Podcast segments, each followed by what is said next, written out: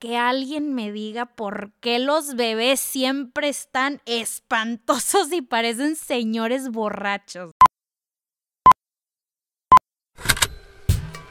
Con Hablemos Arte vamos a hacer que hablar de arte sea algo común, aunque no sea nada común y que sea de todos, no solamente el experto. Te lo juro que no te vas a aburrir. Buenos días a mi gente bonita de Hablemos Arte. Qué emoción tenerte aquí de regreso escuchando un nuevo episodio del podcast y especialmente este porque pues es la edición de Navidad. Em, cuando me di cuenta que el miércoles caía el 25 de diciembre dije, no hombre, ¿qué voy a hablar? La religión, Dios, la vida. O sea, no es como que les iba a platicar del Guernica o del arte conceptual, como que no venía el caso.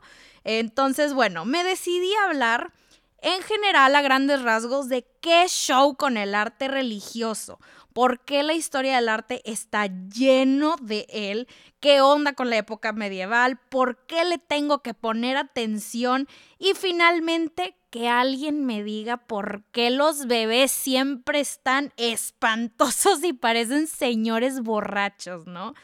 Este, bueno, como ya viste en el episodio, este va a estar un poco más corto que los demás, porque yo sé que hay cierto número de minutos que podemos hablar de esto, hasta que alguien se quede dormido o de plano le cambie y se sintonice otro podcast motivacional o de emprendimiento, ¿no? Pero bueno, chiflando y aplaudiendo, compare, corre y se va corriendo con qué es el arte religioso. ¿A poco nada más son esas obras que tienen una virgen y ya? Pues no, señoras y señores. El arte religioso tiene muchísimos temas y es un mundo de cosas, ¿no? Sí las, o sea, las obras que ves en los museos son un tipo de arte religioso, pero tenemos las esculturas, los mosaicos, cerámica, arquitectura, literatura. Imagínense, empecemos con imaginar con imaginándonos, imaginándonos el poder de la iglesia para que un solo tema abarque tantos medios, ¿no? Em, a diferencia del arte que tenemos ahorita o en épocas modernas, el arte religioso no servía para expresarse, soltar sentimientos y, ay, mira qué bonito está este Jesús, déjame lo pinto, no. Em, imágenes, estas imágenes se hacían para acompañar la historia de la iglesia. Estas imágenes traducen lo que las palabras no pueden o no llegan, ¿no? El lenguaje no basta. ¿Y por qué? Porque justo en el momento en la, en, sí, en la que estas obras se hicieron, que vemos en los museos y nos dan ganas de arrancarnos los ojos porque todas se parecen, eh, fueron hechas la mayoría en la Edad Media, que es una época impresionante, duró años y años.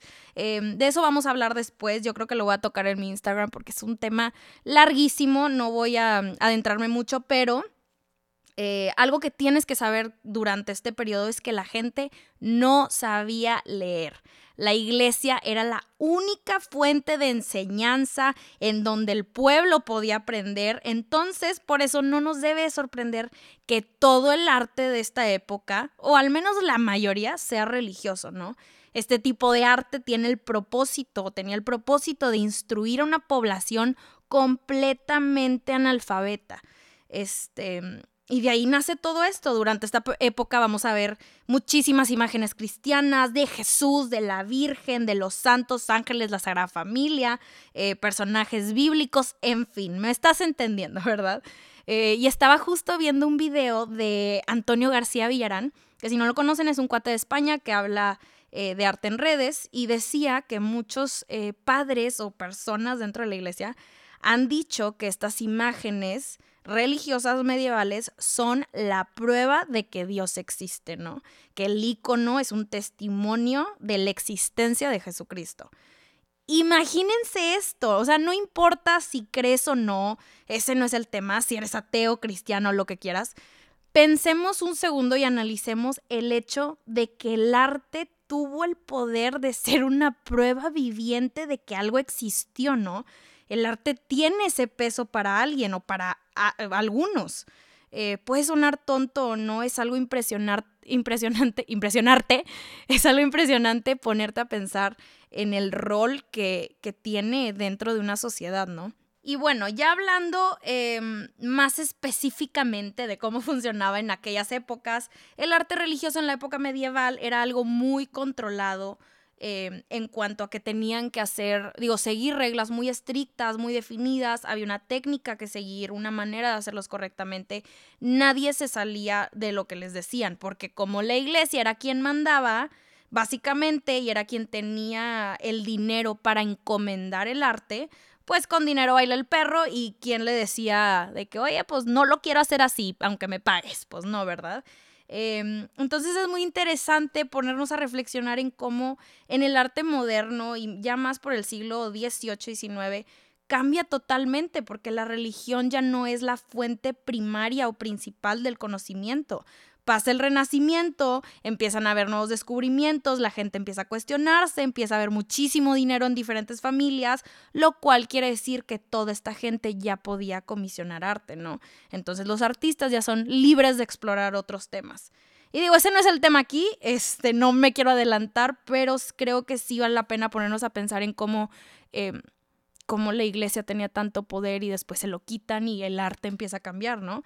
Pero bueno, Hablemos de la simbología, porque esto es muy importante. ok, lo primerito que vemos cuando volteamos a ver estas pinturas religiosas, ¿qué es? Yo creo, en mi opinión, que es lo que más llama la atención, es el dorado. Lo cargadas de dorado que están es impresionante, ¿no? Eh, es hoja de oro y no es coincidencia ni es porque se veía muy bonito, eh, y ya, es algo que, algo que tenemos que saber o que probablemente ya sabes, es que cuando mm, vemos estas pinturas medievales, nada está hecho a la y se va, ¿no? Em, están llenas de simbología, de un porqué. Si tú ves en la pintura a un güey más grande que el otro y en la siguiente obra ves lo mismo, es porque probablemente es un güey muy importante, ¿verdad? Los colores que usaban era para representar algo y no era porque el azul se veía muy bonito en la Virgen. El dorado, por ejemplo, em, los fondos de oro eran eran un símbolo, símbolo, oigan, es que me confundo, hombre, las veces que he tenido que grabar esta parte, bueno, era un símbolo de riqueza y divinidad. Esto quiere decir que querían que el espectador sintiera que lo que estaban viendo era algo fuera de este mundo, no fuera de la tierra. Estaban presenciando un mundo divino al cual nosotros no pertenecemos. Aparte era carísimo usarlo, hablamos de eso. Quiere decir esto que el material que se utilizaba para ciertos temas em, solamente se guardaba para esos temas. Por ejemplo, al retratar la Sagrada Familia o la Anunciación o cualquier, ya saben, este tipo de temas religiosos. Y la verdad, algo de lo que sí quiero hablar por aquí o lo que considero que es importante tocar es recordar lo que estas obras representan. Las iglesias las hacían o las encomendaban porque querían orientar al hombre hacia Dios a través del arte. Y ese es el verdadero tema aquí, señoras y señores, como una institución busca y a final de cuentas logra que todo el arte sea dirigido hacia un mismo fin. Ser un árbitro entre el arte y la religión, condicionar la expresión de un artista, ser un símbolo de grandeza creo que eso es algo que, nos podemos llevar de, todo esto. Y hablándolo aquí con Mitch, mi productora del podcast y responsable de que haya podcast cada miércoles, porque sin ella no jala esto. Pero estamos platicando que no todas las religiones aceptan que su Dios sea retratado artísticamente, ¿no? Mitch me estaba diciendo aquí que, em, que es algo que leyó y yo, la verdad no, esto salió mientras estábamos platicando aquí, ¿no? Esto no está parte del guion, pero eh, como hay mm, religiones o variantes que dicen es que no puedes representar tanta perfección y tanta divinidad y nosotros somos menos que Dios y lo que representa, entonces quiénes somos para retratar a alguien tan perfecto, ¿no? O quiénes somos para como ponerle cara a este ser. Este, y me recuerda todo esto a cómo durante estas épocas que les platico, eh, los, no existían artistas tal cual, ¿no? O sea, tú no eras alguien reconocido, no podías firmar estas obras que retratan a la Sagrada Familia, que retratan a la Virgen y que retratan todo este tema, todo este show, este, porque no eres nadie. O sea, estás, habla estás retratando a Dios, estás em, como, pues sí, poniéndole cara a todo lo de la Biblia y toda la iglesia. ¿Quién eres para decir, ay, déjame lo firmo para que la gente sepa que, quién soy, pues no tiene sentido. Entonces, aquí no vemos artistas tal cual, se les llaman artesanos, es gente que se desvive por la, por la religión y por la palabra de Dios, en fin.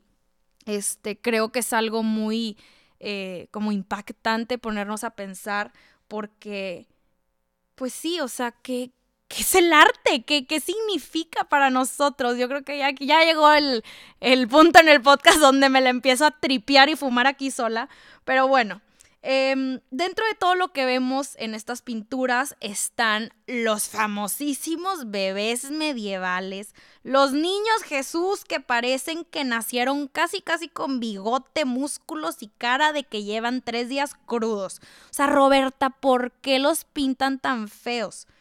Pues hay un porqué muy específico. Son feos por una razón, es una decisión intencional de los artistas o artesanos de hacerlos de esa manera. Y aquí te va.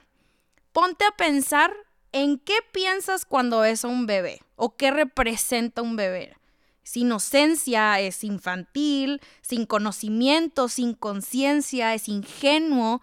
¿Y qué representa Jesús para la religión, no? es completamente lo opuesto. Jesús no podía ser retratado como un bebé común y corriente. Jesús fue un símbolo de grandeza. Entonces los artistas fueron influenciados por ahí un término que se llama homunúculus, que viene del latín eh, y significa hombre pequeño. Esto se lo puso porque filósofos y todo el mundo siempre dijo que Jesús había nacido perfectamente formado y bien hecho básicamente, ¿no? O sea que trataban de representar a un Jesús adulto en el cuerpo de un bebé. Y ahí está la razón de por qué los bebés son tan feos. qué locura, ¿no? Está medio, medio rarito. Pero bueno, pasando ya a lo último. Eh, yo creo que aquí solamente ya llegó mi team secreto, el que me apoya sin barreras. Eh, vamos a ver qué tantos llegaron a esta parte. Pero quiero platicar tantito sobre qué puedes hacer tú en un museo cuando entres a estas salas llenas de iconografía religiosa, vírgenes, dorado, madera, etc. Sé que puede ser bien aburrido porque es demasiado. Em, las salas siempre están repletas de obras que parecen la misma. Nunca hay mucha explicación, a diferencia de las salas de arte clásico, moderno, que te puedan decir, ay, esto significa tal y este símbolo es tal. Es abrumador, pero te voy a pasar unos tips, o un tip, creo que es uno, que a mí me ha servido con el paso del tiempo, que es detenerme un segundo a pensar en la transformación del arte a través del tiempo. Em, piensa en cómo la religión tuvo el poder de regir una época entera, cómo controló el arte por años, lo censuró, pero le dio a la gente algo en qué creer. ¿Y en qué se diferencia em, eso a lo que vivimos ahorita, no? Cuando voltees a ver a una obra de la Sagrada Familia sobre madera, mucho dorado, trata de pensar en lugar de, ay, es que qué detalle o qué significa, em, trata de hacer una comparación entre lo que estás viendo y el arte del renacimiento, por ejemplo, cómo la educación, la investigación, la ciencia hizo que no solamente el pensamiento cambiara, pero que la manera en la que artistas retrataban a la gente agarrara un twist completamente diferente, ¿no? La perspectiva cambió, las sombras, las luces, las proporciones ya no son figuras rígidas y que parecen como casi caricaturescas, ¿no? Este, creo que es importante darnos unos 15 segundos al menos enfrente de una obra de este tipo para pensar qué estaba pasando mientras el artista o el artesano estaba haciendo la obra, en qué estaba pensando, en qué época se encuentra, cuál crees que sea la reacción o que fue la, reacción de la gente al verla. Qué increíble, yo creo lo que nos podemos llevar es pensar en que el arte tiene este poder. De verdad me, me, pues no sé, siempre termino el podcast igual, me deja sin palabras y, en, y como no, no, lo puedo, no lo puedo ni poner en palabras, exacto. O sea, el arte tiene el poder de instruir, de dar esperanza, de usar imágenes para reemplazar el lenguaje, ponerle cara a lo intangible, ¿no? Este, no importa si eres creyente o no, o si estás de acuerdo o no, eh, al menos eso es lo que yo me llevo del arte religioso, ¿no? Una reflexión del peso que tiene el arte dentro de una sociedad, para bien o para mal. Me permite ver de dónde vienen las obras que veo hoy y hacia dónde pueden ir el futuro. Solamente viendo hacia atrás es donde nos podemos dar cuenta de, oye, es broma de dónde viene el arte. Qué impresionante, ¿no?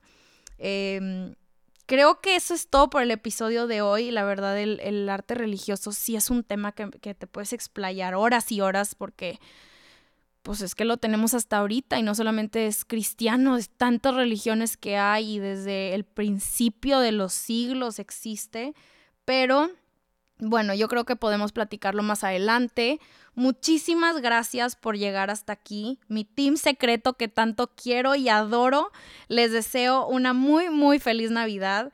Eh, recomiéndenle este podcast a alguien que crean que le pueda interesar. Compártanlo, etiquétenme para verlo. Y ya saben que como siempre, hablemos arte la próxima semana. ¡Jo, jo, jo!